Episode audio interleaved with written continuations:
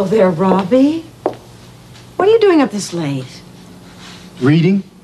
Reading at this hour? Oh, come on, Robbie. What are you doing up this late? Things on my mind?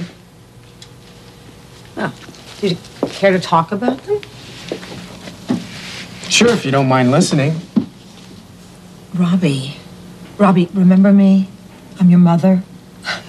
If you have something you want to talk about, I'm always prepared to listen. You haven't been around much lately. So that's it. Okay, let's talk. You and Dad are like ships that pass in the night. Dad works hard and he works late. You work hard on all your committees and you work late. I thought you were proud of the work I do. I am, Mom. Real proud. You are one fantastic mom, but. But. I've been noticing how little quality time you spend with Dad and me. And the family.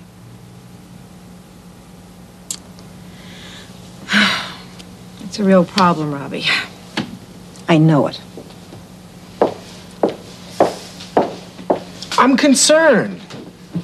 There must be a way that Dad and you can spend more time together.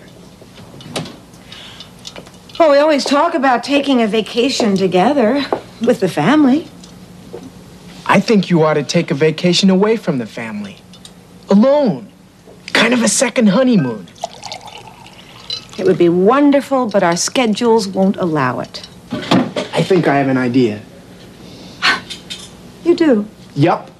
I think I have an idea that will bring Dad and you together in a more scheduled way. Well, what is it? Well, you know how Dad is always talking about the kids in the ward and how important it is for them to be paid attention to? Yes. Well, and how hard it is because the doctors and nurses are so busy? Yes. Well, how would it be if you took some time to work with Dad towards solving that problem? I don't get it. Like setting up a regular weekly reading program. You and Dad. You and Dr. Philip Stewart going to the children's ward once or twice a week and reading to them. Not bad. Not a bad idea, Robbie. As a matter of fact, it fits right in with something I'm working on right now with the school board committee. What's that? I've been trying to work out a program in the public school that will bring parents and teachers together once a week to read to the students, their own children, really. By doing that, it will encourage reading. So it might fit in with a program for reading to the kids in the hospital. You're right. We'll do it.